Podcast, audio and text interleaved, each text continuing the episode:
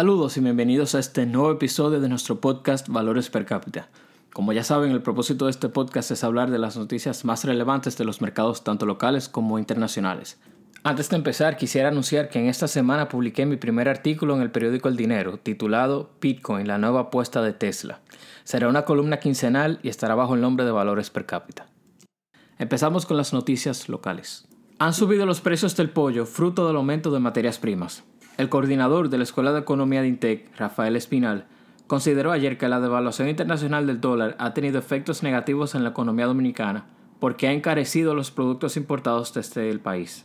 Puso como ejemplo que el precio del barril de petróleo ha subido por varias razones y una de ellas es el incremento del consumo y otra la devaluación del dólar, porque la devaluación de una moneda implica el alza de los precios de los productos que se transan en esa moneda.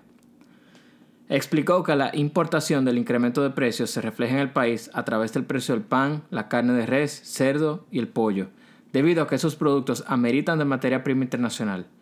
Dijo que cuando un dominicano se come un pollo, está comiendo maíz importado, lo que ha afectado el costo de producción del pollo que se traduce en un incremento en su precio. Eso es una inflación importada a través de la devaluación del dólar, sostuvo el economista. Entonces, ¿qué pasa cuando se devalúa una divisa? En este caso, como el dólar se devaluó, eso hace que sus productos o los productos que sean producidos en Estados Unidos sean más baratos para los demás países.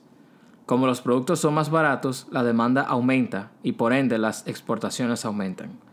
Como aumenta la demanda, pero la oferta se mantiene igual, esto hace que haya un aumento de precio en el corto plazo. Y eso es lo que pasa con ciertos productos nacionales que necesitan de insumos que producen en otros países para su producción o su crianza como es el caso de los pollos. Los pollos se alimentan con un maíz que se trae del extranjero. Entonces, como ese insumo está más caro, es por esto que los productores avícolas necesitan aumentar el precio de los pollos para poder mantener su margen de ganancia. Pasamos a la siguiente noticia. Se invertirán mil millones de dólares en primeros proyectos en Pedernales. El director ejecutivo de la Dirección General de Alianzas Público-Privadas reveló ayer que los primeros proyectos que se desarrollarán en la provincia de Pedernales, en la región sur, tendrán una inversión de mil millones de dólares.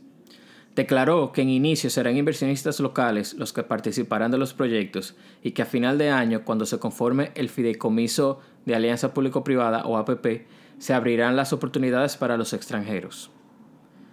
En cuanto a la participación, dice, la idea es que todo el que esté interesado en participar en Pedernales pueda participar. Destacó que comenzarán con el desarrollo de las vías de comunicación e infraestructura de servicios, o sea, agua, electricidad, y luego aeropuerto e instalación hotelera. Agregó que para mediados del presente año se proyecta iniciar la ejecución de los proyectos. Refirió la puesta en marcha del Fideicomiso Pro Pedernales, iniciativa que regulará y promoverá inversiones e infraestructuras de servicio en la provincia. Entonces, ¿qué son las APP o las alianzas público-privadas? Según el Ministerio de Economía y Planificación, las alianzas público-privadas son un instrumento para integrar la iniciativa privada a los esfuerzos del sector público, las asociaciones de la sociedad civil, la academia, organismos internacionales y otros actores para lograr objetivos de desarrollo nacional, compartiendo recursos, conocimientos y sobre todo el compromiso de contribuir al bienestar de la sociedad. Ahora nos movemos a las noticias internacionales.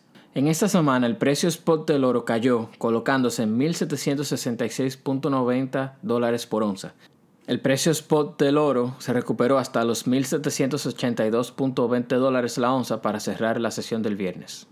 A pesar de esto, el oro continuará bajo presión debido al optimismo generado por la recuperación económica global, el aumento de los rendimientos de los bonos del Tesoro de Estados Unidos y la estabilización del dólar. Los rendimientos de los bonos del Tesoro americano a 10 años, utilizados como benchmark, cerraron cerca del nivel más alto desde hace un año, esto aumenta el costo de oportunidad de estar manteniendo una posición en oro en tu portafolio, ya que este no paga interés. Según Lachlan Shaw, director del Departamento de Commodity Research en el Banco Nacional de Australia, dice que los rendimientos de los bonos del Tesoro pueden todavía aumentar más debido a la rápida recuperación económica global que se ha visto luego de que se han empezado a distribuir las vacunas.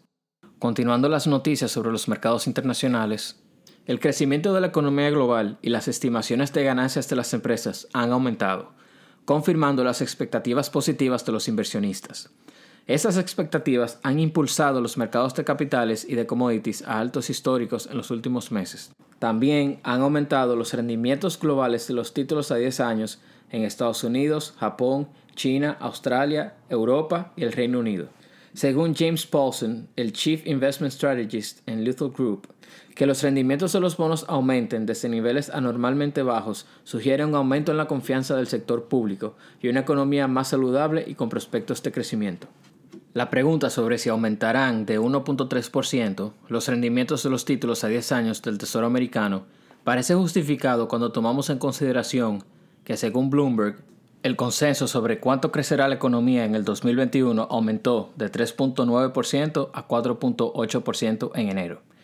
Incluso ese estimado puede ser aún mayor si se aprueba el paquete de estímulo propuesto por Biden de 1.9 trillones de dólares. Según David Kelly, Chief Global Strategist de JP Morgan Asset Management, una tasa de interés del 3% de los títulos a 10 años del Tesoro americano hacen sentido tomando en consideración la expansión esperada de la economía y el probable retorno del 2% de la inflación. Continuando con las noticias internacionales, la deuda pública de España se dispara en 122.439 millones de euros en el 2020 y alcanza el 117.1% del PIB máximos de 118 años. La deuda pública de España ha cerrado 2020 en los 1.311 billones de euros, lo que supone un incremento de 122.439 millones de euros respecto al cierre del 2019. Solo ese aumento de la deuda equivale a más de dos veces la economía entera de Bulgaria o Croacia. La crisis económica generada por la pandemia del COVID-19 ha hecho mella de forma evidente en las finanzas públicas españolas generando un desequilibrio que dejará un déficit público histórico y una deuda pública en el 117.1% del PIB, un ratio que no se veía desde el 1902. Aunque la sangría se ha ralentizado, en la segunda mitad del año, gracias a la mejora de la economía, el desequilibrio entre los gastos e ingresos en términos anuales ha sido notable. Los últimos datos disponibles sitúan al déficit público cerca del 8%, pero los expertos creen que el saldo fiscal final del año será entre el 11 y el 12% del PIB. Desde el gobierno explican que el mayor incremento de la deuda se ha producido en la administración central como consecuencia de las mayores necesidades de financiación para la puesta en marcha de ayudas directas a trabajadores, familias y empresas afectadas por el COVID-19 y ha permitido financiar medidas como los ERTE, la prestación especial para autónomos y las incapacidades laborales por la pandemia. Este tipo de aumento entre la deuda como porcentaje del PIB será común en la mayoría de países alrededor del mundo, ya que muchos de estos realizaron planes de ayuda para aquellas familias y empresas más necesitadas durante la pandemia. En cuanto a República Dominicana, la deuda como porcentaje del PIB a junio 2020 estaba en 57.57%, un récord histórico para nuestra economía. Para comparar, al cierre del 2019, la deuda como porcentaje del PIB estaba en 50.53%. Para la próxima semana tendremos que estar pendientes de cómo abren los mercados de capitales alrededor del mundo, ya que en esta semana sufrieron una ligera caída en algunos sectores como el de la tecnología. Por otro lado, tenemos que observar cómo evolucionan los rendimientos de los títulos a 10 años del Tesoro americano y el precio del oro. Por último, se ha comentado que la semana que viene el Senado de Estados Unidos votará para saber si se aprueba o no el paquete de estímulo propuesto por Biden. Hay que estar pendientes ya que esa decisión tiene el potencial de mover el mercado hacia arriba o hacia abajo. Depende de cómo salga el voto. Eso ha sido todo por hoy. Muchas gracias por escucharme y recuerden de seguirme en las redes sociales para estar al tanto de todo el contenido que voy sacando. Muchas gracias nuevamente y hasta luego.